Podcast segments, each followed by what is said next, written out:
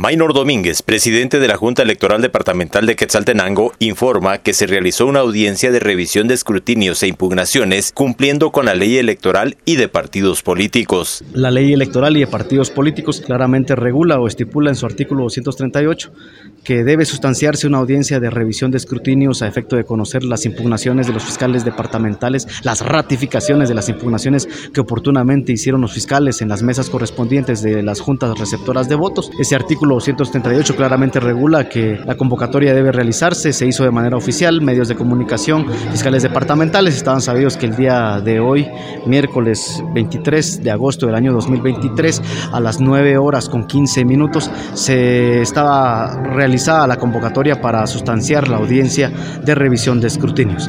El día de hoy, dos factores en materia personal se dieron con lugar, que es, número uno, la verificación de la presencia de fiscales departamentales a donde solamente acudió una persona quien acreditó ser el fiscal departamental del movimiento político Semilla, se presentó a las personas que se encontraban presentes, periodistas, público, observadores de misiones, a una junta receptora, una junta revisora de votos, perdón, de escrutinios, conformada por cuatro abogados y notarios, ciudadanos del departamento de Quetzaltenango.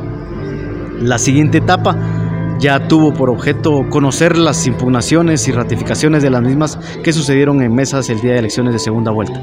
Se preguntó de viva voz quiénes de los fiscales departamentales deseaban ratificar sus impugnaciones, razón por la cual el único fiscal departamental presente de viva voz, expresamente micrófono en mano, manifestó que no existían impugnaciones que presentar o ratificar.